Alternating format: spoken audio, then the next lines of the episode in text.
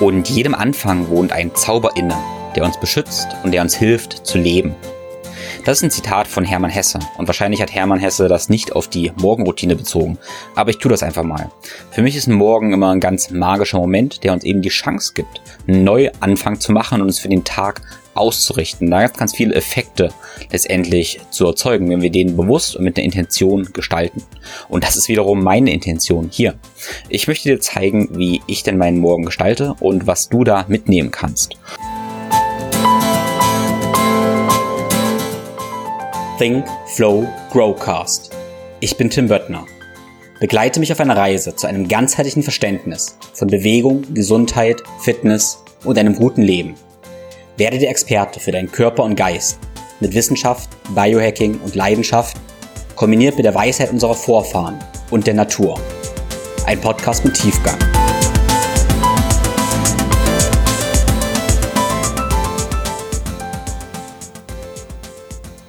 Ich weiß, dass die ersten Stunden nach dem Aufstehen für die meisten Menschen irgendwie puren Stress bedeuten. Alles muss irgendwie schnell gehen, erst duschen, umziehen, frühstücken eventuell, dann zur Bahn oder in den Stau, auf der Autobahn und dann ab zur Arbeit. Und ich denke, dass ein stressiger Tagesstart dann auch ein Garant für einen stressigen Tag ist. Die Stimmung des Morgens geht auf den Tag gegenüber. Wenn du morgens schon gestresst und genervt bist, bleibt das meist für den ganzen Tag. Und auch in der Interaktion mit deinen Mitmenschen zeigt sich das eben so.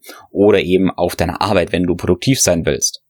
Meistens sinkt dann das Energielevel sogar und führt zu Stimmungstiefs am Nachmittag. Die Weichen, die du am Morgen stellst, bestimmen den Rest des Tages. Einerseits für den Stoffwechsel, andererseits eben auch für deine mentale Verfassung.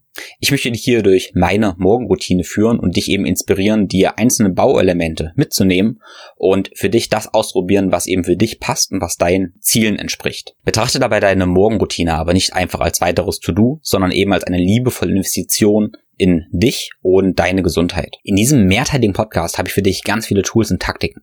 Und die habe ich dir alle in den Show Notes verlinkt, aber auch in meinem Morgenroutine Baukasten Guide als PDF verlinkt. Das kannst du dir ebenfalls in den Show Notes runterladen. Ich würde mich ebenfalls freuen, wenn du mal bei meinem Online-Shop vorbeiguckst, weil dort findest du einige kostenfreie Guides, du findest Online-Kurse, wie beispielsweise mein Holistic Health Essentials Kurs. Das ist ein zehnmoduliger Grundlagenkurs von ganzheitlicher Gesundheit, aber eben auch E-Books und Online-Kurse zum Thema Bewegung, wo du eine Bewegungsroutine lernst, die alle deine Systeme unterstützt und die perfekt in deine Morgenroutine integrieren kannst. In meinem Podcast, meinen Content, meinen E-Books und Online-Kursen bekommst du zwar klare Informationen und ganz klare Anweisungen, Guides, aber natürlich ist das Ganze nicht perfekt auf dich zugeschnitten. Logisch, du musst ganz viel selber mitdenken. Das erwarte ich auch im 1 zu 1 Coaching von dir. Aber im 1 zu 1 Coaching bekommst du eben von mir persönlich die Lösung und die Schritte, die aktuell auf Basis deiner Daten für dich passen. Also wenn du Lust hast, eine Abkürzung zu nehmen und eben einen effizienten Weg mit mir gemeinsam zu gestalten, dann stehe ich dir als 1 zu 1 Coach sehr gern zur Seite. Du kannst sehr gerne direkt dein Beratungsgespräch mit mir vereinbaren. Damit ich hier jede Woche eine neue Podcast-Episode liefern kann, bin ich sehr, sehr dankbar über die Unterstützung von Sponsoren. Der Sponsor für die heutige Episode ist Brain Effect. Brain Effect ist ein großartiges Unternehmen aus Berlin, was auch wunderbare Produkte macht, die dich bei deiner Morgenroutine unterstützen können. Bevor ich einen Podcast aufnehme oder wenn ich besonders konzentriert sein möchte, nehme ich beispielsweise das Produkt Focus. Focus hat CDP-Cholin, Acetyl-L-Carnitin, aber auch Extrakte von Brahmi und Ginkgo und Ginseng, die eben mein Gehirn unterstützen, klarer und besser zu denken. Außerdem findest du Brain Effect Zutaten für deinen Bulletproof Coffee, dem ich dir im zweiten Teil dieses Podcasts noch vorstellen werde, oder auch die super leckeren Soulfuel Riegel, die ich großartig schokoladig finde und die wenig Zucker enthalten, Ballaststoffe und viele gute Fette. Und das Sleep Spray. Sleep Spray ist ein sehr einfach und gut zu dosierendes Melatonin Spray, was ich eben nehme, wenn ich doch zu viel Blaulicht am Abend nicht vermeiden kann. Wenn du Brain Effect einkaufst, kannst du den Code FLOW15 verwenden. F-L-O-W 15. Alle meine Empfehlungen findest du immer auf www.thinkflowgrow.com-empfehlungen. Und du darfst immer im Hinterkopf haben, dass du über die Bestellung mit meinen Codes und über meine Links meinen Podcast und mich unterstützt und natürlich dich durch gute Produkte. Vielen lieben Dank dafür. Bevor wir gleich in die einzelnen Elemente, also das Was der Morgenroutine eintauchen, möchte ich mit dir über die mentalen Einstellungen sprechen. Und das nenne ich gerne dieses Wie. Über das Was machen wir uns eben viel, viel Gedanken. Also was sollen wir genau tun? Aber wie wir das Ganze tun, ist super, super entscheidend. Es hängt auch mit unserem Nervensystem zusammen. Also wie du die Dinge tust, entscheidet eben auch darüber, ob dein Körper das als stressig empfindet oder, als Entspannung empfindet. Das ist ganz wichtig immer zu differenzieren. Es kann sein, dass beispielsweise ich ein Eisbad als entspannt wahrnehme und du schon beim Gedanken anfängst, ja, zu schwitzen oder zu frieren, wie auch immer, und eben in Panikmodus zu kommen. Okay? Also lass uns mal drüber nachdenken, wie du eine Morgenroutine machen solltest oder wie ich dir vorschlage, sie eben zu tun. Wichtig ist mir, das merkst du bei der Formulierung jetzt, dass du eben das Ganze bewusst wählst. Wenn du wählst, du möchtest eine Morgenroutine haben, die dich irgendwie stresst, hey, dann ist es eine bewusste Entscheidung.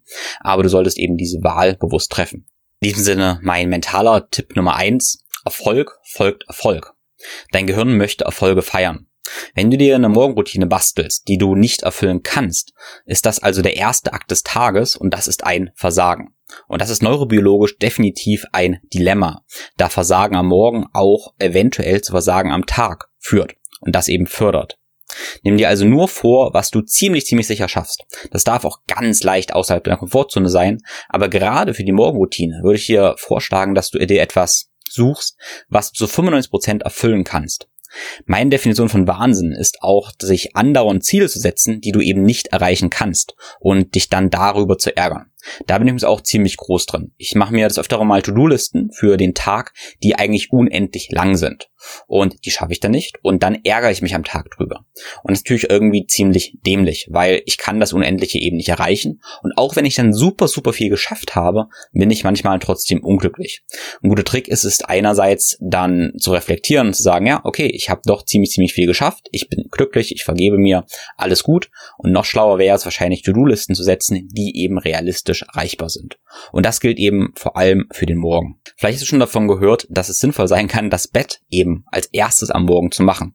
Und das mache ich persönlich auch. Wenn ich aufwache, dann mache ich erstmal das Bett. Warum?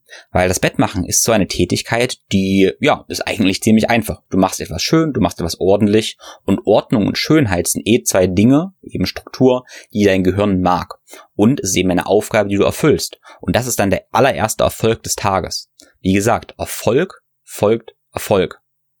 Das heißt, Erfolg am Morgen zieht Erfolg am Tag nach sich. Und das klingt ziemlich, ziemlich einfach, aber das funktioniert tatsächlich. Was ich dir eben nicht empfehlen würde, ist, ja, Snooze und solche Dinge zu tun. Wenn du dir beispielsweise vornimmst, okay, du stehst jetzt, sagen wir einfach mal 6.15 Uhr auf, der Wecker klingelt 6.15 Uhr, drückst du auf Snooze ein, zwei, drei Mal und du hast dir eigentlich vorgenommen, eben nicht auf Snooze zu drücken, dann ist der erste Akt des Tages also ein Versagen. Und Nimm genau wahr, was du dabei denkst, aber die Wahrscheinlichkeit ist hoch, dass du mit jedem Mal Snooze drücken eigentlich irgendwie ein Versagen wahrnimmst und das ist keine gute Idee. Also nochmal, nimm dir was vor, tu es, weil dann alles andere am Tag auch leichter wird. Mein mentaler Tipp 2 für den Morgen ist, dass in der Ruhe und in der Zufriedenheit die Kraft für den Tag liegt. Du stellst am Morgen das Ruder eben für den Tag. Und es ist ein sehr, sehr bedeutender Unterschied, ob du deine zehnminütige Mobility-Routine oder was auch immer voller Freude an der Bewegung und an deinem Körper machst und in Ruhe und mit ganz viel Geduld das Ganze ausführst, oder ob du deine Mobility-Routine gehetzt und unter Zeitdruck als notwendiges Übel empfindest. Lass dich nicht von Angst treiben, sondern durch Freude leiten. Ist ein ganz, ganz wichtiges Mantra. Belege dir, welche Gedanken und welche Emotionen du am Tag denken und eben fühlen möchtest. Und lasse dich durch diese Gedanken und Emotionen dann durch deine Routine gleiten und leiten. Ich denke, es ist ganz normal, dass wir am Tag viel reaktiver als eben am Morgen sind und dass am Tag ganz normales Chaos eintreten wird. Leben ist halt irgendwie Chaos. Aber das Schöne am Morgen, diese Magie des Morgens ist gerade, dass wir noch so wie so ein unbeflecktes Tuch sind. Wir sind noch ganz, ganz rein und die Dinge sind eben noch geordnet. Und das Ganze können und sollten wir eben nutzen. Wenn wir also am Morgen diese positiven Gedanken und Emotionen eben kultivieren, dann können die uns auch durch den Tag tragen und eben auch durch das Chaos des Tages.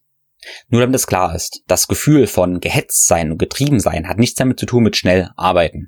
Wir können durchaus schnell Dinge tun und sehr, sehr produktiv sein, aber das Ganze eben mit einer gewissen Entspannung, inneren Ruhe und inneren Frieden tun. Wenn wir uns dabei gehetzt fühlen, dann heißt es nicht, dass wir unbedingt schneller sind. Wir können also auch schnell in Ruhe sein, aber wir können auch gehetzt langsam Dinge tun. Ne? Differenziere das. Ähm, es ist nicht cool oder irgendwie produktiv und sinnvoll, sich einfach gehetzt am Tag zu fühlen. Es gibt diesen großartigen Spruch. Slow is smooth und smooth is fast. Und der begleitet mich sehr, sehr oft. Das heißt, langsam ist geschmeidig und geschmeidig ist wiederum schnell. In diesem Sinne ist langsam auch schnell. Mein dritter Tipp für die mentale Einstellung am Morgen ist, das Agieren zu kultivieren anstelle des Reagierens. Ich denke, eine der wertvollsten Erfahrungen, die wir machen können, ist eben die Selbstwirksamkeit. Und Selbstwirksamkeit heißt für mich, dass wir durch unser eigenes Handeln unsere Ziele erreichen können. Eigenes Handeln wiederum heißt agieren. Fremdbestimmtes Handeln heißt reagieren. Und jetzt wirst du merken, okay, am Tag reagieren wir vermutlich ziemlich oft, weil eben ganz viele Dinge auf uns einprasseln. Ich behaupte einfach mal, dass du das Gefühl ab und zu vermisst, mehr zu agieren als zu reagieren. Das heißt eben, die Kontrolle zu haben. Und ich denke, dass daher die Morgenroutine von Aktion geprägt sein sollte. Also nicht von Reaktion, sondern von Aktion. Du kultivierst also das Gefühl der Kontrolle. Schalte also alle Quellen von vorhersehbarer Unvorhersehbarkeit aus. Lass dich also nicht von Social Media oder sonstigen Inspirationsquellen zu einer Reaktion auffordern. Es sei denn, du möchtest eben genau das, was wiederum aber dann eine Aktion ist. Also wenn du bewusst wählst zu reagieren, dann ist es wiederum auch okay. Ich hoffe, das hat dir geholfen, mit welcher mentalen Einstellung du deine Morgenroutine angehen kannst und solltest. Ich möchte hier mit dir eine Art Morgenroutine-Baukasten erstellen, wo du dir eben genau die Werkzeuge raussuchst, die einerseits zeitlich und energetisch für dich passen und die eben auch für deine Ziele dienlich sind. Meine Morgenroutine dauert in der Regel irgendwas zwischen 10 Minuten und einer Stunde. Meistens eher so ungefähr um die 30 Minuten. Ich kenne Leute, hey, die haben nur 5 bis 10 Minuten, das ist okay. Manche machen auch erst die Dinge, die eben anstehen müssen, wie sich um die Kinder kümmern und dann später ihre Morgenroutine. Ich kenne aber Leute, die haben jeden Morgen zwei Stunden, die sie für sich nehmen. Ich persönlich mag es am Wochenende beispielsweise mal mir zwei Stunden zu nehmen, manchmal in der Woche eben nur 20, 30 Minuten. Passt es eben genau an deine Lebensumstände. Ich sehe in den ganzen Elementen Elementen, also einzelnen Werkzeugen der Morgenroutine immer so drei Hauptziele. Und die stelle ich hier mal vor. Punkt eins ist, dass wir unseren zirkadianen Rhythmus starten wollen, sprich, dass wir uns mit der Natur synchronisieren wollen. Also, wir möchten unserem Körper das Signal geben, dass eben morgen ist. Und das machen wir durch Zeitgeber. Ich kann das Ganze einfach so vorstellen, dass in der Natur am Morgen es ja so ist, dass die Sonne aufgeht, Licht scheint und es ist auch kalt. Okay? Das heißt, es ist kalt und Licht scheint. Und das wollen wir irgendwie unserem Körper signalisieren. Beispielsweise durch Kälte, durch Sonnenlicht, aber auch gerne mit Kontakt zum Boden und eben durch das Atmen von Luft, von frischer Luft. Letztendlich wollen wir uns mit der Natur verbinden. Was passiert dann? Diese Zeitgeber signalisieren eben unserer inneren Uhr, dass morgen ist, und unsere innere Uhr springt an. Beschreib das gerne, dass wenn du beispielsweise deinen Körper erst um 10, um 11 Uhr morgens das Signal geben würdest, dass eben morgen ist, dann beginnt deine innere Uhr, die wir beispielsweise am Tag einfach mal auf 16 Stunden stellen, erst um 10, um 11 Uhr am Morgen. Konsequenz ist, dass eben dann dein Körper am Abend auch nicht so richtig müde wird. Das heißt, du möchtest gleich nach dem Aufwachen deinem Körper das Signal geben, hey, es ist morgen, Feuer frei, damit du eben am Abend auch müde wirst. Das heißt, ein guter energetischer Start in den Morgen fördert eben den Schlaf am Abend. Also viele Tools und Taktiken, die ich dir vorstellen werde von meiner Morgenroutine, ziehen genau darauf ab, um eben dein im Einklang mit dem zirkadianen Rhythmus zu leben, ja, und mehr Rhythmus und Flow letztendlich zu erfahren. Der zweite Aspekt, den nenne ich einfach mal den Stoffwechselaspekt.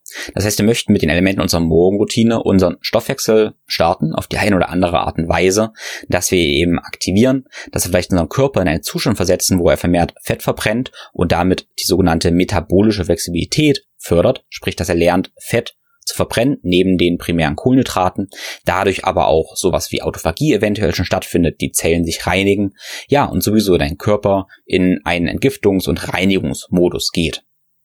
Dafür stelle ich dir auch verschiedene Rituale vor, wie du eben deine Reinigung unterstützen kannst, innerlich, aber eben auch äußerlich. Außerdem wird natürlich dein Stoffwechsel angeregt durch Bewegung ähm, sehr, sehr, sehr sinnvoll am Morgen dein Lymphsystem zu aktivieren, ähm, deine Kläranlage zu reinigen und allgemein den ganzen Metabolismus und deine Muskeln eben zu starten. Auch das ist natürlich ein Zeitgeber, aber du wirst den Vorteil haben, dass damit dein Stoffwechsel für den ganzen Tag auf einer höheren Rate letztendlich ja, aktiviert ist und damit aber logischerweise auch dein Gehirn. Ja? Das ist ganz, ganz wichtig zu verstehen.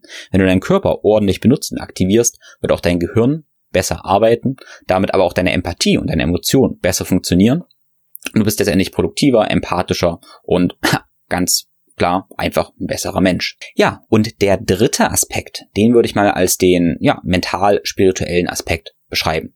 Also ich werde darüber sprechen, wie es mir ganz, ganz wichtig ist, mit der Intention den Tag zu starten, zu meditieren, mich mit meinem Körper, aber auch meiner Seele zu verbinden und letztendlich für den Tag auszurichten. Habe ich in der Einleitung schon ein bisschen was darüber erklärt. Ja, und genau diese Magie des Morgens nutzen, wo wir eben noch ja, eine relativ gute Anbindung an unser Unterbewusstsein haben, ja, in sehr, sehr ruhige Hirnwellenzustände und uns eben da ziemlich gut, ja, programmieren können und eben Klarheit und Ruhe finden können. Das heißt, wir haben eben auch die Kultivierung dieser spirituellen Aspekte, ja, als dritte Säule. In diesem Sinne starten wir einfach mal direkt chronologisch oder ich starte chronologisch, was ich dann mache, wenn ich aufwache für die ersten ein bis zwei Stunden des Tages. Ganz wichtig hierbei ist zu sagen, dass bei mir das nicht ganz immer gleich ist. Ich passe das je nachdem an, wie viel Zeit ich habe, was für Bedürfnisse ich habe und ich bin auch konstant am Experimentieren, was besser funktioniert, was ich jetzt brauche. Und das Ganze ist auch immer in Zyklen. Es kann sein, dass ich für 30 Tage mal genau das mache und dann wieder was ganz anderes mache. Also hier bilde ich praktisch einen Querschnitt ab und das, was ich aktuell tue. Ich stehe meistens irgendwann zwischen 5.30 Uhr und 6.30 Uhr auf und das ist dann meistens nach etwa 7,5 bis 8,5 Stunden. Meine Schlafzeit ist aber von vielen Faktoren eben auch abhängig. Prinzipiell möchte ich so um die acht Stunden schlafen und empfehle auch jeden acht bis neun Stunden eben zu schlafen. Ähm, hier so der kleine Hinweis schon mal, wer nur sechs Stunden schläft, da ist die Wahrscheinlichkeit hoch, dass es einfach zu wenig ist. Aber wir das eben nicht merken, weil sich das Ganze normal anfühlt. Alles, was wir zu lange machen, das fühlt sich für uns eben normal an, aber das heißt nicht, dass es natürlich ist. Okay, wenn du für zehn Jahre einfach nur sechs Stunden schläfst, dann sagst du mir wahrscheinlich, ja, ich schlafe und das ist okay, ich brauche nur sechs Stunden. Wahrscheinlichkeit ist aber hoch, dass es nicht deine optimale Schlafzeit ist, sondern nur einfach deine gewöhnliche Schlafzeit. Ja, ich stehe jedenfalls ohne Wecker auf und das würde ich auch jedem eigentlich empfehlen, wenn das irgendwie möglich ist. Klar, wenn das irgendwie gar nicht anders geht, dann stelle ich auch mal einen Wecker, aber wenn das möglich ist, dann gehe ich so ins Bett, dass ich eben auch vor der notwendigen Aufwachzeit aufwache. In meiner Erfahrung ist es so, dass wir uns auch dran gewöhnen können, eben ohne Wecker aufzuwachen. Die innere Uhr ist irgendwann so gut, dass wir eben auch vor dem Wecker aufwachen und das ganz, ganz natürlich. Das ist relativ wichtig, dass wir eben natürlich aufwachen, weil wir dann natürlich aufwachen, wenn eben ein Schlafzyklus gerade beendet ist. Wir haben ja mal ungefähr 90 Minuten Schlafzyklen und wir wollen natürlich eigentlich da aufwachen, wenn ein Schlafzyklus gerade beendet ist, also wenn wir in einem Leichtschlaf sind. Wenn der Wecker uns jetzt gerade im REM-Schlaf, also im Rapid Eye Movement oder Traumschlaf aufwacht, dann kann es sein, dass wir dieses verwirrte Gefühl haben. Wir wissen gar nicht so richtig, wo wir sind, voll aus dem Traum rausgerissen. Und das wollen wir letztendlich nicht. Wir wollen immer den ähm, Schlafzyklus abgeschlossen haben, weil wir dann viel erholter sind. Und es kann auch durchaus sein, dass wir dann nach siebeneinhalb Stunden, nach fünf Schlafzyklen aufwachen, total erholt sind. Wenn wir, sage ich einfach mal, der Wecker uns eine Viertelstunde später gewacht, äh, geweckt hätte, wären wir da schon wieder in der Tiefschlafphase oder Traumschlafphase abgerutscht und dann wären wir ganz verwirrt gewesen. Also natürliches Aufwachen halte ich für sehr, sehr, sehr wichtig. Und dafür kann es ganz einfach sehr sinnvoll sein, früher ins Bett zu gehen. Okay, also einfach rückrechnen, also gern zurückrechnen. Okay, acht Stunden. Ich möchte ungefähr sechs Uhr aufwachen, also gehe ich eben um zehn ins Bett, schlafe um zehn und dann wache ich wahrscheinlich natürlicherweise 5.30 Uhr bis 6 Uhr auf und bin wesentlich erholter, als wenn ich vielleicht ein kleines bisschen länger schlafe oder eben kürzer und der Wecker mich aus dem Schlaf reißt. Außerdem darfst du auch schon mal überlegen, was ein Wecker mit dir macht. Für viele ist es so, man hört den Wecker und es ist eigentlich so ein richtiger Schock und das erste, was ich am Tag denken möchte, ist eben kein Schock. Ja, und das ist vielleicht auch schon der erste kleine Hinweis. Wenn ich jetzt endlich aufwache, dann ja, habe ich auch positive Gedanken. Und die habe ich natürlich nicht immer sofort. Das ist Übung. Aber das Magische ist, dass ich eben positive Gedanken denken kann. Okay? Also ich lächle, ich denke, hey, wer möchte ich sein? Ja, ich möchte positive Gedanken haben, ich möchte lächeln. Und bevor ich aufstehe, lächle ich und denke ein paar positive Sachen. Und ja, das ist nicht immer leicht, weil manchmal mache ich mir in der Nacht auch Sorgen, ich wälze irgendwelche Gedanken und ja, es ist nicht immer so, dass ich die strahlende Freude bin. Aber ich merke, ja, ich habe die Chance, jetzt meine Gedanken, Emotionen letztendlich zu wählen. Also ich stehe dann einfach mit einem Lächeln auf und das ist eine Wahl. Ja, und wie ich dann schon gesagt habe, dann mache ich mein Bett. Ich mache das Bett, ähm, um eben für Ordnung zu sorgen. Das ist die erste Aufgabe des Tages, die ich damit erledigt habe und ich habe Ordnung gemacht. Ordnung wird oft unterschätzt, weil äußere Ordnung eben auch oft zu innerer Ordnung führt. Wenn unser Auge Schönheit und Ordnung sieht, dann wird sich unser Gehirn auch dementsprechend strukturieren. Also schau mal, was mit dir macht, wenn du eben mehr Ordnung siehst. Wenn im Bett oder eben beim Aufstehen der Reflex kommt, zu gähnen und dich zu dehnen, dann tu das auf jeden Fall. Und du kannst den Reflex auch ein bisschen fördern, indem du eben bewusst gähnst und bewusst dich streckst. Wenn ich früh aufstehe, dann gehe ich mal zu meiner kleinen Katze oder die kommt einfach an und die, mit der, ja, rolle ich ein bisschen am Boden rum und die gähnt ganz, ganz dolle und streckt sich. Und das finde ich immer sehr, sehr, ja, inspirierend. Ich strecke mich dann noch mit und gähne mit, weil das eben ein ganz natürlicher Reflex ist, um eben den ganzen, ja, Körper auch zu aktivieren. Gähnen ist immer so ein Wechsel zwischen zwei Zuständen. Wir gähnen einmal, wenn wir müde werden, also wenn wir von aktivem Zustand in einem ja eher passiveren Zustand gehen oder von einem Stress in einen Entspannungszustand oder eben andersrum, wenn wir aus einem entspannten Zustand, also aus dem Schlafzustand aufwachen und eben in den Aktivitätszustand kommen. Und diesen bewussten Shift dürfen wir machen, dürfen wir auch gerne provozieren, also gähnen und strecken. Und das ist kein großes Ritual, sondern das sind einfach fünf oder zehn Sekunden. Ähm, ja, am besten natürlich mit einer Katze. nee, muss nicht sein ähm, ist eine ziemlich, ziemlich gute Idee. Dein Körper verliert über Nacht eine ganze Menge Wasser. Und du schwitzt übrigens in der Nacht ziemlich, ziemlich viel. Das ist auch ein Grund, warum du dein Bettzeug regelmäßig waschen solltest, da sonst eben vermehrt, ja, Schimmel sich dort bilden kann, was wiederum gesundheitsschädlich sein könnte und auch deine Schlafqualität negativ beeinträchtigen könnte. Ja, deshalb ist es ziemlich wichtig, am Morgen gleich die Flüssigkeitsspeicher und den Mineralienhaushalt zum gewissen Teil auch wieder aufzufüllen. Aber noch bevor ich was trinke, schaue ich mir letztendlich meine Zunge und auch mein Gesicht an. Und ich bediene mich da an verschiedenen Praktiken, vor allem aus dem Ayurveda. Das ist eben Zungenreinigung, dann später auch Öl ziehen und auch die Antlitzdiagnostik, also das Gesicht angucken, was meiner Meinung nach irgendwie jeder lernen sollte. Bevor ich so richtig was trinke und auch bevor ich meine Zunge reinige, nehme ich einen ganz kleinen Schluck Wasser und schlucke den runter. Warum? Diesen Tipp habe ich von einem Ayurveda-Experten. Und zwar wird gesagt, in dem Moment, wo ich praktisch meinen Zungenbelag, den ich in der Nacht praktisch entgiftet habe, runterschlucke, sende ich meinen Körper oder meinen Darm die Information, was eben genau entgiftet wurde und was eben nicht. Und ich informiere praktisch mein Mikrobiom über meine Mundflora. Das heißt, einfach ein ganz, ganz kleines Stück Wasser schlucke ich da praktisch runter. Ja, und dann schaue ich aber meine Zunge an. Die Zunge gibt eine ganze Menge Aufschlüsse, wie eben die Verdauung war oder auch welche Organe funktionieren, welche nicht ganz so gut funktionieren. Du musst jetzt nicht alle Organe da genau aus der Zunge rauslesen können, aber es ist schon immer ziemlich wichtiger Hinweis. Das ist immer so mein Tipp als Einstieg, dass du mal schaust, okay, ist die Zunge geschwollen? Und das siehst du beispielsweise daran, das ist das aller, aller einfachste, ob du Abdrücke der Zähne an den Zungenrändern hast. Okay, wenn die Zunge geschwollen ist, dann ist sie wahrscheinlich so geschwollen, dass du so Zahnabdrücke an den Seiten hast. Und das ist einfach ein Hinweis darauf, dass die Verdauung irgendwie nicht vollständig war. Wenn du auch einen sehr, sehr dicken Zungenbelag hast, auch dann, ja, hast du wahrscheinlich ziemlich, ziemlich viel verdaut. Und dann darfst du mal reflektieren, was du gestern gegessen hast und wie spät. Ich stelle mir das Muster fest, wenn ich spät gegessen habe, viel gegessen habe und dann meine Verdauung vielleicht ein bisschen überlastet war, dann ist meine Zunge am Morgen geschwollen. Und das sehe ich aber nicht nur in der Zunge, das sehe ich auch oft im ganzen Gesicht. Dass beispielsweise meine Schläfen, ja, irgendwie ein bisschen verdickt sind, meine Wangen eventuell ein bisschen verdickt sind, allgemein etwas aufgedunsen bin. Und damit auch mein Schlaf ein kleines bisschen schlechter war. Und da kann man auch schon reflektieren, okay, was sagt mir das? Ah, war vielleicht zu spät gegessen, was nehme ich für morgen vor? Ich esse eben besser. Und das ist dieser, ja, ähm, positive Zyklus, den du da durchlaufen möchtest. Also schau dir am Morgen an, ah, was war gut, was war nicht so gut und plane direkt, was nimmst du dir für morgen oder eben für den heutigen Tag vor. Wenn du mehr über Zungendiagnostik oder allgemein Antlitzdiagnostik erfahren möchtest, dann kann ich das Buch von Heiko Gärtner empfehlen. Ähm, das verlinke ich dir in den Show Notes. Und da wirst du feststellen, wie du auch mit deinen Augenrändern verschiedene Farben, ja, aber auch Wangen, Zunge, Lippen und so weiter, wie du überall ablesen kannst, wie deine einzelnen Organsysteme oder deine Funktionskreise eben funktionieren. Das ist endlich eine Jahrtausend, Jahrhunderte alte Wissenschaft. Nachdem ich also für, sagen wir mal, fünf oder zehn Sekunden einen Blick in meinen Mund geworfen habe, nehme ich meinen Zungenschaber. Ich benutze hierfür einen Edelstahl-Zungenschaber und wenn ich unterwegs bin, tut's aber auch mal einen Esslöffel, wo ich für, ja, ich schätze mal, habe das noch nie so richtig gezählt, drei bis zehn Züge eben meine Zunge, ohne zu verletzen, abschabe und eben den, ja, Zungenbelag wegnehme.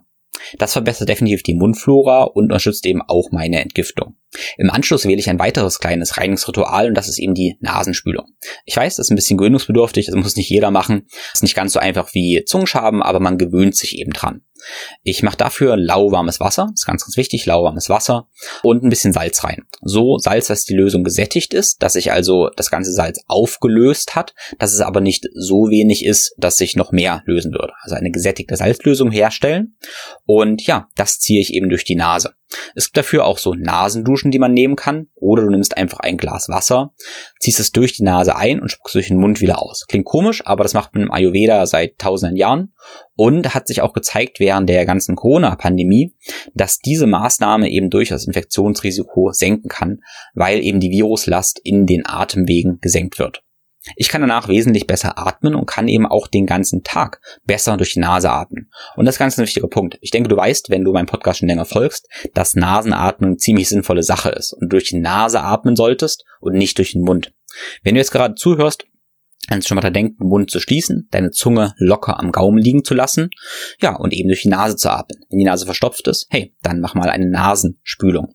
Nasenspülung mache ich auch immer, wenn ich irgendwie besonders Schleimbildung habe, aber eben auch, wenn ich es nicht habe.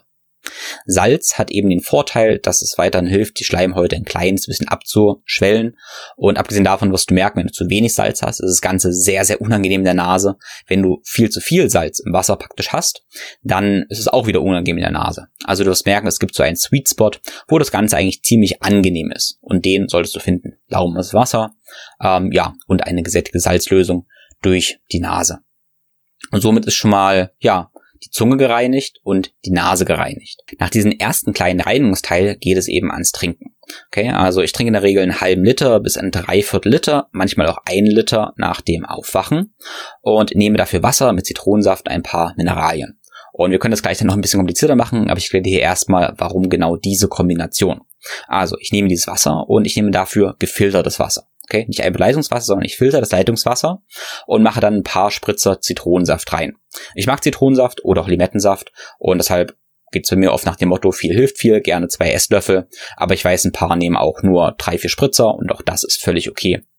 Dieser Zitronensaft hat eben den sauren Geschmack oder Limettensaft und führt dazu, dass durch die Säure erstmal deine Leber angeregt wird. Deine Leber mag Säure. Andererseits wird durch den Zitronensaft eben auch das Wasser alkalisch. Und ja, alkalisiert damit dein Körper zum gewissen Teil. Du wirst aber auch merken, dass die Säure einfach sehr, sehr erfrischend ist. Außerdem tue ich in das Wasser etwas Salz. Und dafür verwende ich eben unraffiniertes Salz. Ich mag sehr, sehr entweder so Inka Sonnensalz, was ich dir von Flogo jetzt zum Beispiel empfehlen kann, oder auch pinkes Himalaya Salz, wo ich die Farbe sehr, sehr schön finde. Wichtig ist, dass du eben kein ähm, ja, raffiniertes Salz nimmst mit Rieselhilfen und sowas. Das Wasser sollte dabei nicht super salzig schmecken, also nicht eklig nach Meerwasser, sondern einfach so ganz, ganz, ganz leicht Mineralien angereichert. Und ich nehme dafür in der Regel für meinen Dreiviertel Liter so ungefähr ein Viertel Teelöffel Salz. Dieses Wasser mit Salz und Zitronensaft ist so die Basic-Mischung, sag ich mal. Und von hier aus können wir natürlich nerdig werden. Und du weißt, ich mag es teilweise nerdig, also nach den Basics gehen wir jetzt hier ein kleines bisschen tiefer. Wenn du ein kleines Upgrade praktisch für Mineralien willst, fügst du nicht nur Natriumchlorid hinzu, also Salz, sondern auch etwas Kalium. Ich verwende dafür dann teilweise eben ein Viertel Teelöffel Kal äh, Natrium und dazu nochmal ein Viertel Teelöffel Kalium. Natrium und Kalium sind beides sehr, sehr wichtige Komponenten, um das Elektrolytgleichgewicht in und außerhalb der Zelle eben aufrechtzuerhalten. Natrium und Kalium sollten in einem ähnlichen Verhältnis vorliegen, obwohl Natrium ein bisschen präsenter sein kann als Kalium. Und allgemein na, auch Kalium zu Natrium hinzuzufügen, vor allem im Sommer beim Sport, ist eine ziemlich gute Idee, um die Hydration des Körpers zu verbessern. Es gibt dafür großartige Fertigmischungen oder du nimmst eben einfach Salz und etwas, ja, Kaliumpulver. Die nächste Komponente, die du ins Wasser mit reinmachen kannst, ist Vitamin C.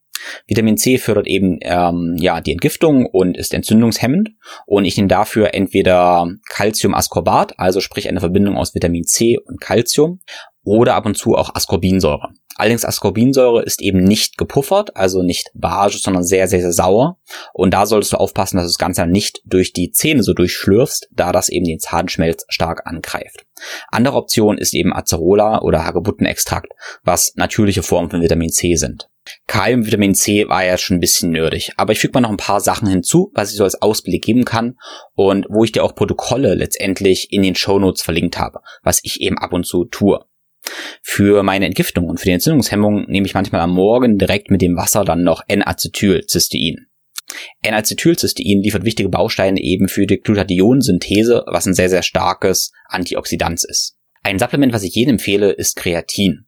Weil Kreatin ist eben eigentlich dafür da, um das Energieniveau, also die Energiegewinnung auf Zellniveau zu verbessern. Spannenderweise nicht nur in den Muskelzellen, sondern eben in allen Zellen des Körpers, also sprich auch im Gehirn. Also es kann auch ein sehr, sehr schönes Nootropikum sein, also ein Mittel, was eben die ja, Mentalleistungsfähigkeit fördert aber eben auch das Energieniveau überall. Also sprich auch Frauen letztendlich, ähm, unabhängig vom Kraftsport empfehle ich Kreatin. Also jeden, so zwei bis fünf Gramm pro Tag, ohne das Ganze irgendwie zu laden oder zu cyclen oder so. Einfach einen halben Teelöffel oder einen halben bis ein Teelöffel pro Tag. Und auch das Kreatin, ich nehme hier für Creapure, mache ich ganz gerne in den Morgendrink praktisch direkt mit rein. Über meine anderen spezifischen Supplements, die ich ab und zu nehme, je nach meinen Zielen, werde ich hier an späterer Stelle ähm, erzählen. Und nur mal kurz hier anteasern, dass da manchmal essentielle Aminosäuren dabei sind oder Nikotinamid als NAD-Booster, manchmal auch Methylenblau, was du vielleicht von den blauen Zungen kennst. Oder auch spezielle Mitochondrien-Formulierungen, äh, Berberin für meine Blutzuckerregulierung, oder auch Verdauungsenzyme wie die Messheims von Bioptimizers oder eben auch spezielle Pro- und Präbiotika. Wichtig ist mir hierbei nur, dass ich keine Kalorien da hinzufüge. Ich möchte meinen Körper also weiter in einem Fastenzustand lassen und auch keine fettlösenden Vitamine. Klar, weil wenn du kein Fett hinzufügst, solltest du auch keine Supplements mit Vitaminen A, D, E und K hinzufügen.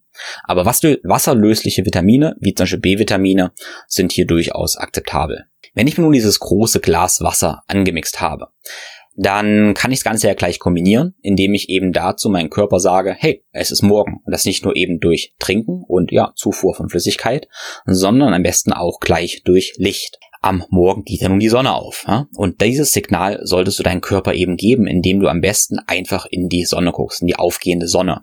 Und hierfür ist es wichtig, dass du eben nicht durch eine Glasscheibe guckst, sondern dass du eben direkt in die Sonne guckst. Glas hat das Problem oder hat ja die Eigenschaft, dass es eben UV-Licht rausfiltert und damit eben nicht das ganze Lichtspektrum bekommst. Also geh auf die Terrasse oder auf den Balkon, wenn möglich, oder mach das Fenster auf und schau für ein paar Sekunden direkt mit den Augen in die Sonne. Wenn der Himmel bewölkt ist, ist es gar nicht so schlimm, weil auch durch den bewölkten Himmel kriegst du noch eine ganze Menge Lichtstrahlung durch, wahrscheinlich mehr, als du durch eine Glühlampen drinnen bekommen würdest. Es gibt natürlich verschiedene Szenarien, wo dir das nicht so richtig möglich sein sollte. Einmal kann es sein, du wohnst irgendwie in einer Stadt und da hast du weder ein Balkon noch eine Terrasse und kannst eben nicht direkt in die Sonne gucken. Oder Szenario Nummer zwei, die Sonne ist einfach noch nicht da, ja, weil du vielleicht zu früh aufstehst oder weil eben Winter ist, die Sonne sehr, sehr spät aufgeht. Und da kann es eine sinnvolle Möglichkeit sein, das Ganze jetzt, ich sag mal, zu biohacken. Biohacken heißt für mich immer, dass wir eben, nachdem wir nicht die Kraft der Natur nutzen können, die Natur probieren zu imitieren. Ähm, und die Rechtfertigung habe ich dann immer, wenn ich sage, ja, wir haben eben durch unsere moderne Technologie, wie zum Beispiel Städte und Gebäude, uns Natur verbaut und dann dürfen wir auch Technologie nutzen, um eben Technologie zu kompensieren. Okay? Wenn Natur nicht geht, darfst du Technologie nutzen. Und dafür nehme ich beispielsweise eine Tageslichtlampe und habe dafür ehrlich gesagt so eine Reptilienlampe. Eine Osram Vitals heißt die. Und die baue ich zum Beispiel einfach direkt an den Platz, wo ich letztendlich auch mein Morgenwasser trinke, wenn ich es nicht draußen trinke. Und diese Lampe äh, lasse ich von oben scheinen, das ist wichtig, weil Sonne würde auch von oben kommen. Und die gibt meinem Körper das Signal, dass eben Tag ist, dass es hell ist. Vielleicht fragst du dich jetzt aber auch, ja, wenn du jetzt 4.30 Uhr aufstehst, dann ist ja auch noch gar keine Sonne da. Sollte ich denn dann genau 4.40 Uhr schon mein Körper das Signal geben, dass die Sonne eben da ist? Oder eben das Szenario Nummer zwei, du stehst um 6 auf und die Sonne geht im Winter erst um, um 8 ungefähr auf. Solltest du deinem Körper auch 6.10 Uhr oder 6.05 Uhr das Signal schon geben, dass eben, ja, Licht und Stress damit da ist. Ja, und die Antwort ist wahrscheinlich eher nicht. Wahrscheinlich solltest du etwas warten. Wenn du 4.30 Uhr aufstehst, ist es wahrscheinlich eine gute Idee. Äh, wenn du dann weißt, ja, die Sonne geht im Sommer erst so ja, 5.30 Uhr ungefähr auf, dass du die ersten des Tages ähm, noch ohne dieses Tageslicht, ohne den Tageslichtlampe verbringst. Einfach mit ja, gedimmter Beleuchtung oder sogar einer Rotlichtlampe. Ähm, vielleicht auch eine Stirnlampe mit rotem Licht und dir dann eben eine Stunde später, wenn auch die natürlicherweise Sonne aufgehen würde, erst die Sonne imitierst, entweder mit der Tageslichtlampe oder eben dann direkt in die Sonne guckst. Wenn es aber so sein sollte, dass eben wie im Winter die Sonne irgendwie gar nicht so richtig aufgeht, es ist super, super diesig, trägt gar kein Sonnenlicht, dann denke ich, das ist in meiner Erfahrung eine gute Idee, zu sagen, ja, jetzt 7 Uhr geht meine Sonne auf, indem ich meine UV-Lampe anschalte. Ich persönlich mache das meistens folgendermaßen. Wenn ich morgen da habe, wo ich sehr schnell sehr, sehr fit sein möchte, weil ich einen ja, Termin habe oder einen Podcast aufnehme oder was auch immer, dann mache ich auch direkt nach dem Aufstehen schon meine Tageslichtlampe an, um mir diesen ja durchaus künstlichen Energiebooster praktisch zu gönnen. Weiß aber, dass ich damit sogar eigentlich die ja, Natur ein bisschen überkompensiere. Aber das ist okay, weil ich diesen extra Energieboost praktisch möchte. Das möchte ich aber definitiv nicht jeden Tag machen, sondern nur in besonderen Situationen. Ich merke auch, und das darfst du für dich dann auch mal reflektieren, wenn ich sofort meine UV-Lampe anmache, habe ich auch eine gewisse Form von Stress. Ich wache sehr, sehr schnell auf und komme sehr schnell aus diesem Zustand der ja, Reflexion und sehr starken Ruhe letztendlich raus. Es kann also was sehr, sehr Schönes sein, wenn du sagst, ja, Teil deiner Morgenroutine ist eben diese Reinigung, aber auch das tiefe Atmen, eine Meditation, eine Intention für den Tag. Dann kann es vielleicht gar keine schlechte Idee sein zu sagen, ja, du wartest mit der UV-Lampe oder vielleicht auch dem direkten Sonnenlicht noch eine halbe Stunde, um eben diese Ruhe und diese Klarheit, diesen halbdämmerigen Zustand für dich zu nutzen. Du merkst, da gibt's keine ganz, ganz, ganz klare Regel. Du darfst für dich da dein Optimum finden und damit experimentieren, was du eben auch auf täglicher Basis brauchst. Mein Tipp aber definitiv für den Winter gegen Winterblues, leg dir eine UV-Lampe an und benutze die gerne an irgendeiner Stelle am Morgen und gerne auch im Verlauf des Tages, aber definitiv nicht mehr am Abend. Während ich hier monologisiere, ist das Ganze aber ein bisschen einfacher, weil einfach Sommer ist und die Sonne ist früh einfach da und es scheint sogar ziemlich viel Sonne. Das ist, was ich mache, ist einfach mit meinem Glas Wasser direkt herauszugehen auf den Balkon und ich schaue eben direkt in die Sonne. Im Idealfall würde ich sogar gerne mit meinen Füßen das Gras berühren, mit meinen nackten Füßen das Gras berühren. Warum? Ich möchte mich nach dem Schlafen am liebsten sofort erden, um eben einerseits den Elektronenaustausch zwischen Erde und meinem Körper hinzubekommen, mich eben zu erden, das ist die Definition von Erden, aber eben damit auch mit der Erde auszutauschen und zu verbinden. Weil auch dieses Erden ist letztendlich ein Signal, ein Zeitgeber für meinen Körper, ja, das morgen ist. Ich synchronisiere mich praktisch mit dem Rhythmus der Erde, mit Mutter Natur oder mit Mutter Erde.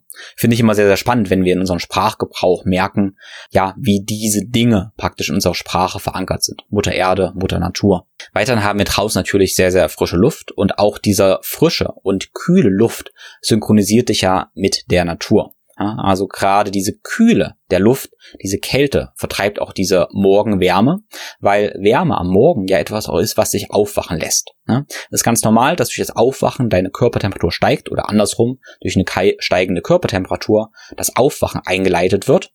Und die Kühle des Morgens der Natur gibt dein Körper auch das Signal, hey, es ist morgen. Wenn du jetzt in geschlossenen Räumen bist, da ist es überall warm, ja, dann fehlt dir auch wieder das Signal der frischen, kühlen Luft, was du von draußen eben kriegen kannst. Nachdem ich dann mein großes Glas Wasser genossen habe, geht's weiter mit der Reinigung, inneren und äußeren Reinigung. Und dann erstmal mit der Mundreinigung. Und dafür mache ich Ölziehen. Ölziehen ist eine großartige Praktik für die Mundhygiene und für die Mundflora aus dem Ayurveda. Und dafür nehme ich mir Öl. Ich nehme am liebsten Kokosöl und spüle damit eben den Mund. Es gibt auch spezielle Mundziehmischungen, also ja, Ölziehmischungen, aber ich empfehle eigentlich einfach nur Olivenöl oder Kokosöl. Olivenöl hat super gute Eigenschaften für die, fürs Ölziehen, für den Mund. Ich empfinde das allerdings ein bisschen als eklig. Also Kokosöl finde ich ein Stück neutraler und wirkt auch sehr, sehr gut. Nehme dafür also einfach einen Teelöffel Kokosöl und mache dann dazu gerne noch einen Spritzer Pfefferminzöl rein. Pfefferminzöl ist einfach auch, ja, sehr erfrischend für den Mund. Gerne zwei bis drei Tropfen. Und dann habe ich das im Mund und spüle damit eben meinen Mund, indem ich damit ähm, ja, zwischen den Zähnen so einen Strom erzeuge. Das reinigt einerseits das Zahnfleisch, die Zahnzwischenräume und ja, zieht eben die Giftstoffe aus dem Körper.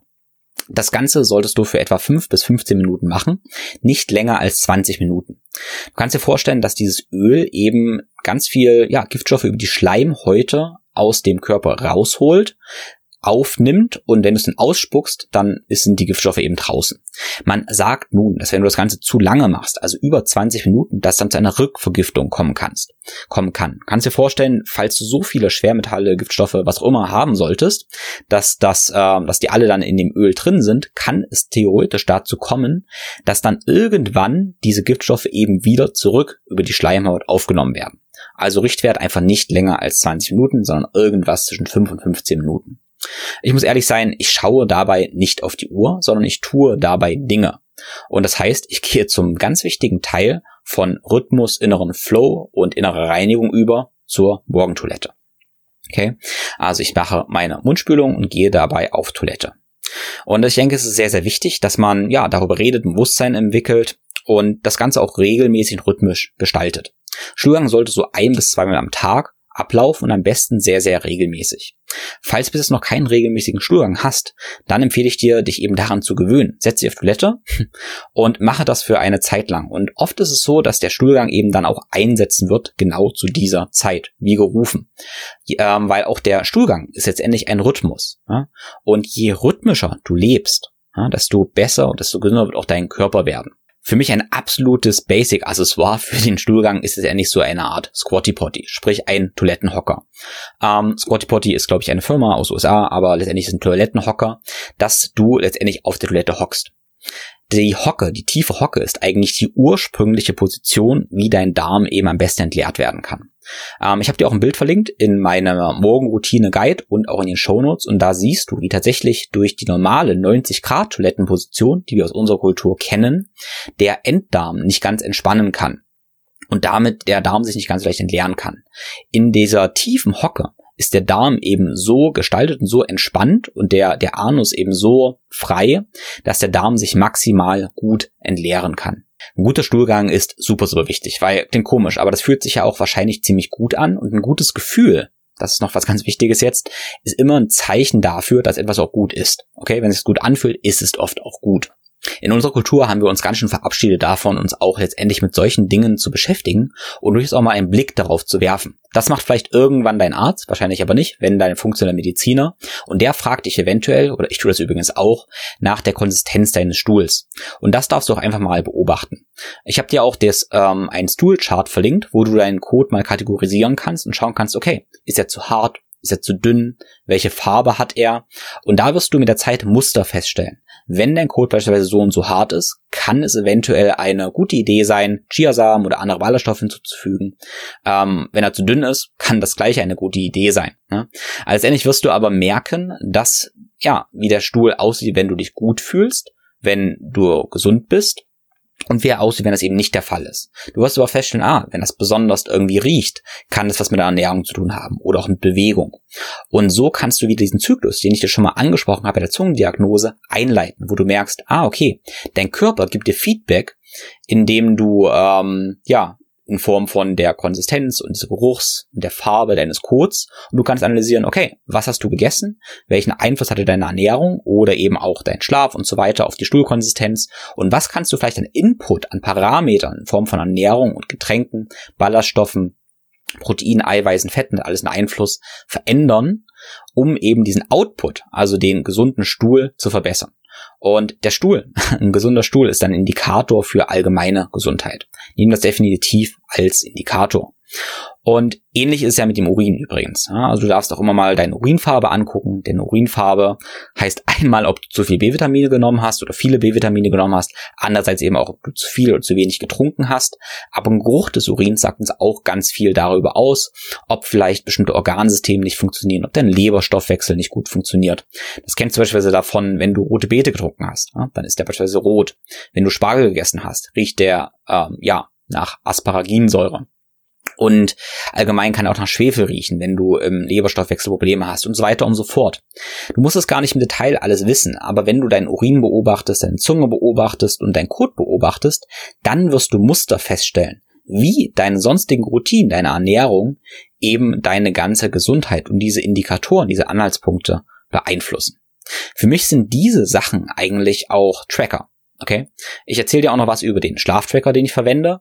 Und ja, vielleicht auch sonstige Tracker, die man so verwenden kann.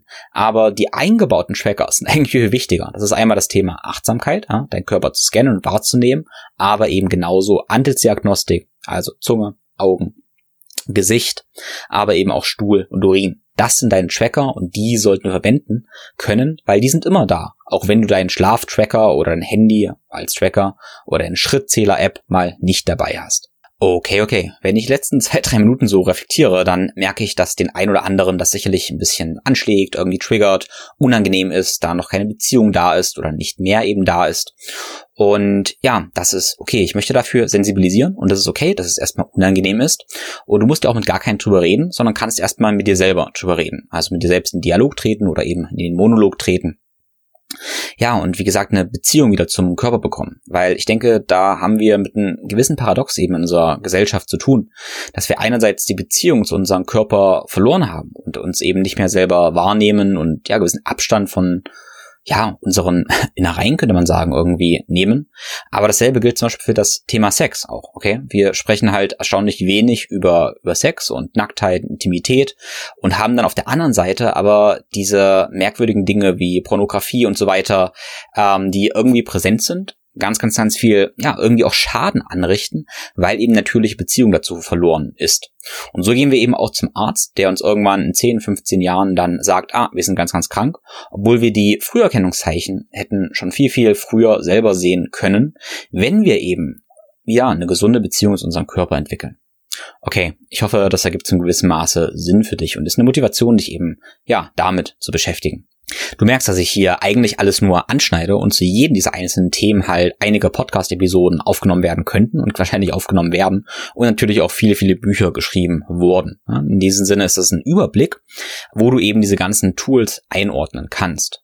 Spannenderweise ist der Podcast nun schon, ja, gute 45 Minuten lang, obwohl ich eigentlich in der realen Zeit der Morgenroutine erst bei ungefähr, sagen wir mal, 10 bis 20 Minuten bin. Das ist ganz, ganz interessant, wie man doch viel länger drüber reden kann, als es dann eigentlich an Zeit braucht. Deshalb werde ich diese Episode auch hier bald beenden und im zweiten Teil praktisch dann weitergehen. Da wird es um das Thema Achtsamkeit und Bewegung, Training gehen und letztendlich auch zum Essen und zum Frühstück und um ein paar Hacks, wie ich letztendlich teilweise meine Mitochondrien eben noch booste. Ein Thema, was ich jetzt immer wieder erwähnt habe, war ja das Thema Körperfeedback und letztendlich Messen. Ich sehe da gar keinen großen Unterschied, ob ich Messen nur begreife mit Technologie oder eben auf meinen eigenen Körper hören. Im Idealfall schaffe ich es, indem ich nur auf meinen Körper höre, aber das ist nicht immer ganz leicht. Ich denke, wenn wir in der Stadt sind und allgemein sehr viele Einflüsse haben und einfach viel Input haben, ist es oft nicht ganz so leicht, gut angeboten zu sein. Deshalb kann es sehr, sehr hilfreich sein, eben auch ähm, ja, Technologie als Körperfeedback zu verwenden. Und dafür bin ich ein großer Fan des Aura Rings. Ja, es gibt auch andere Schlaftracker. Ich verwende aber den Aura Ring. Das ist ganz einfach ein Ring, den ich am Finger trage und der mich eben nicht stört. Ich habe auch andere Sachen probiert, wie das Whoop-Armband oder mal eine Apple Watch. Ich bin aber kein großer Fan von diesen Armbändern, weil die mich ganz einfach beim Schlafen stören. Und auch schon, wenn ich dieses grüne ähm, ja, Licht praktisch sehe, dann habe ich das Gefühl, das beeinträchtigt meinen Schlaf eben negativ. Das ist aber sehr, sehr subjektiv, da ist jeder unterschiedlich. Ich persönlich mag deshalb den Ring, weil der mich eben nicht stört, weil ich den gar nicht merke. Ich mache den Aura-Ring übrigens auch in der Nacht in den Flugzeugmodus. Das heißt, ich ähm, stelle ihn jedes Mal über das Ladegerät eben in den Flugzeugmodus, um Daten auszulesen, muss ich auch morgen wieder in das Ladegerät tun und dann über mein Handy praktisch den Flugzeugmodus ausschalten. Warum mache ich das? Mein Freund und Kollege, der Rolf Duda, aka Peak Wolf, Grüße an dieser Stelle, der hat die Strahlung von Aura Ring gemessen und hat festgestellt, dass gerade die neue Generation doch signifikant strahlt. Die erste Generation oder auch die zweite Generation hat er gemessen, die hat auch im angeschalteten Modus kaum gestrahlt. Aber die neue Generation, ähm, die Generation 3 strahlt doch wohl relativ stark. Deshalb habe ich mich dazu entschieden, eben diesen kleinen Aufwand zu machen und eben diesen Flugzeugmodus einzuschalten. Ich persönlich benutze den Ring übrigens nicht am Tag. Ne? Da brauche ich ihn eigentlich nicht. Deshalb äh, ist für mich relativ einfach, dass ich einmal am Morgen die Daten auslese und sonst einfach immer wieder im Flugzeugmodus lasse. Das reicht mir völlig aus. Der Aura-Ring oder eben auch jeden anderen Schlaftracker, den du verwendest, der gibt dir ja dann oft verschiedene Daten an. Ne? Wir haben zum Beispiel die Ruheherzfrequenz, wir haben die Herzratenvariabilität. Ähm, Herzratenvariabilität gibt es einen sehr, sehr schönen Podcast von mir mit dem Ronald Burger, ein zweiteiliger Podcast, wo wir das in der Tiefe erforschen. Ähm, ist ein, letztendlich ein Erholungsindex oder ein Stressmarker. Je höher, desto besser. Für die Ruheherzfrequenz gilt generell, je niedriger, desto besser.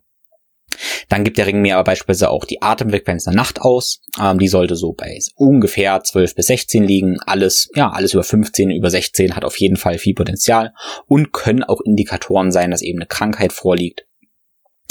Ja, und dann sehen wir aber eben auch den Tiefschlaf, den REM-Schlaf und wie allgemein in Schlafphasen waren. Bevor ich die Daten mir anschaue, dann schätze ich immer erstmal, wie ist denn meine Tagesform, wie ist meine Ruheherzfrequenz, meine Herzratenvariabilität und dann gleiche ich das mit den objektiven Daten ab.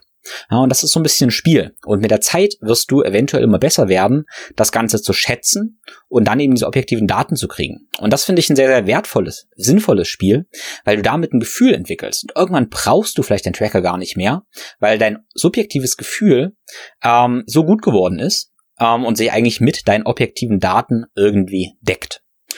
Ich habe nun eine ganze Menge Erfahrung mit dem Oura-Ring, also auch viel praktische Erfahrung einfach die letzten, ja, ich denke drei, vier Jahre gesammelt. Ich denke, boah, jetzt müsste ich lügen, wahrscheinlich bei seit 2018 ähm, habe ich die, habe ich den Oura-Ring und messe seitdem und schaue mir die Daten auch täglich an und habe dann auch festgestellt, dass die Daten nicht immer hundertprozentig verlässlich sind. Also meine Aussage ist, mache dich nicht zum Sklaven der Technik.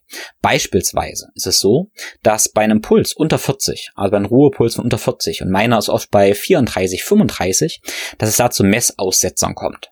Manchmal ähm, befähigt, nicht ähm, bescheinigt, so bescheinigt mir der Ring dann einen sehr, sehr schlechten Schlaf. Ja?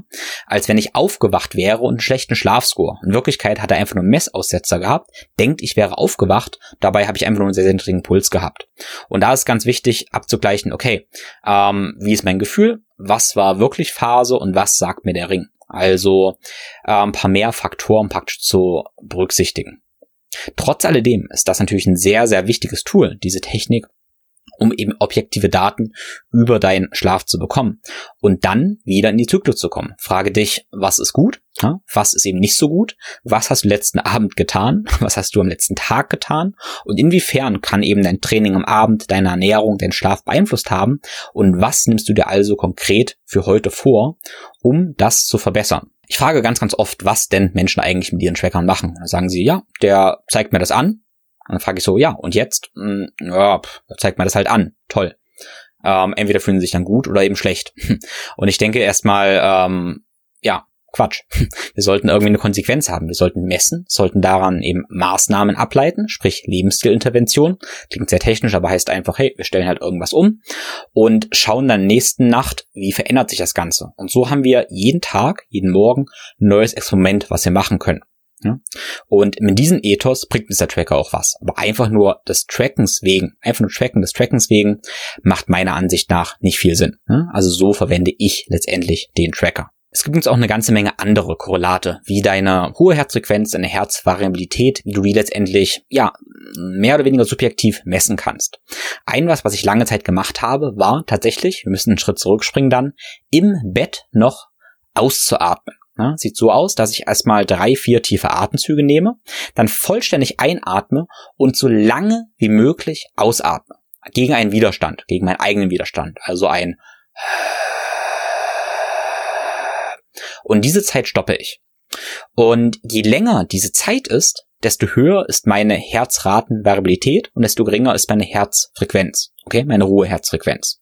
An guten Tagen hatte ich beispielsweise dann so 120 Sekunden, ähm, nein, Entschuldigung, 1 Minute 20, 1 Minute 20, 120 Sekunden wäre ganz schön, ganz schön lang. An schlechten Tagen hatte ich beispielsweise nur 40 Sekunden. Ja?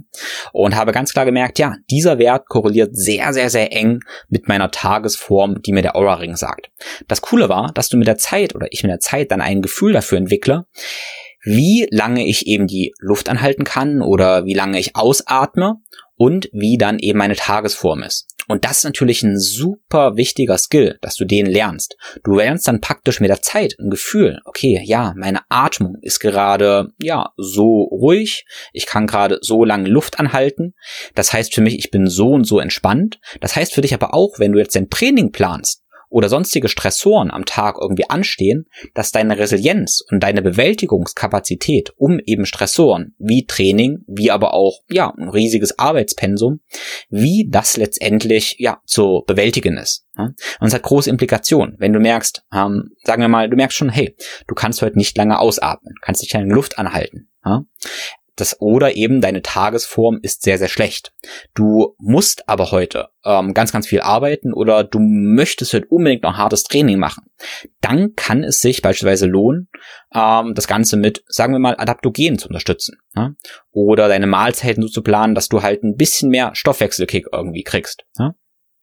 Wenn du merkst, du kannst heute ganz, ganz lange Luft erhalten oder deine Tagesform ist richtig, richtig gut, ja, dann kann es sein, dass du heute beim Training und deiner Arbeit mal wirklich alles, alles geben kannst und zusätzlich vielleicht sogar noch intermittierend fasten kannst, also was nochmal ein Stressor darstellt. Ähm, ich gebe dir einfach ein paar Ideen, wie du dann eben mit diesen Informationen arbeiten kannst und letztendlich deine Strategien bezüglich Ernährung, Training, Arbeit dementsprechend anpassen kannst.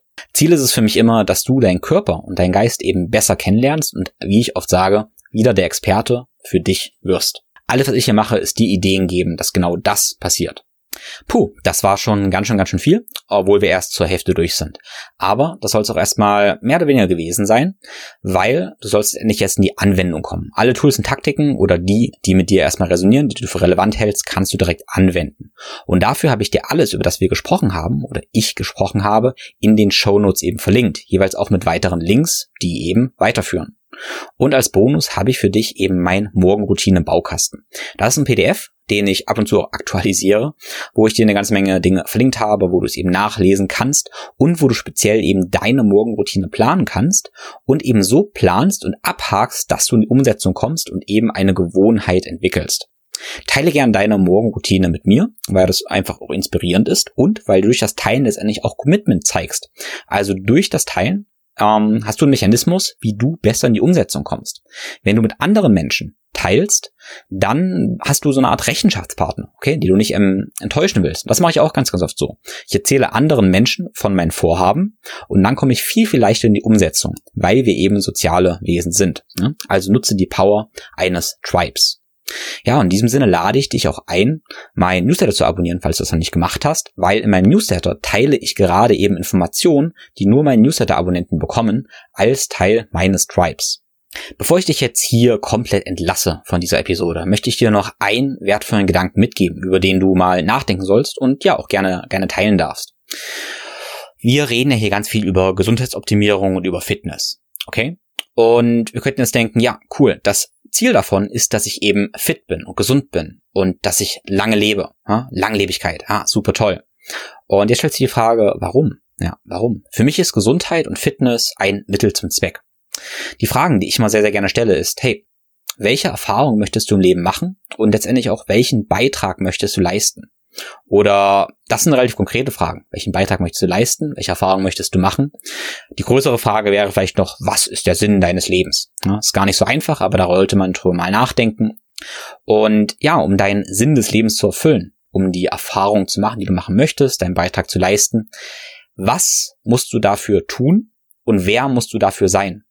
Nehmen wir einfach mal an, dein, ja, dein Ziel ist, dass du noch in 50 Jahren mit deinen Enkeln spielen kannst, im Spiel mit deinen Enkeln ihnen was weitergeben kannst. Dann merkst du, ja, um das zu können, musst du ja in 50 Jahren noch hocken. Du musst aber auch noch, ja, gut denken können. Du musst gut sprechen können, was weitergeben zu können. Und um das zu tun, musst du jetzt gesund sein. Okay? Und das ist für dich konkret, ja. Wahrscheinlich brauchst du jetzt eine Morgenroutine, wo du Bewegung implementierst, ähm, wo du deinen Stoffwechsel aktivierst und so weiter und so fort. Das heißt, du merkst, ja, Selbstoptimierung jetzt, die ganz, ganz konkreten Schritte, Morgenroutine machen, brauchst du, um deinen größeren Sinn zu erfüllen. Ja, daher definiere dein großes Ziel, und dann konzentriere dich aber nicht auf dein großes Ziel, weil dieses große Ziel, dein Sinn des Lebens, das ist dann wieder so ein bisschen wischiwaschi. Das ist total wertvoll und sinnvoll, das zu haben.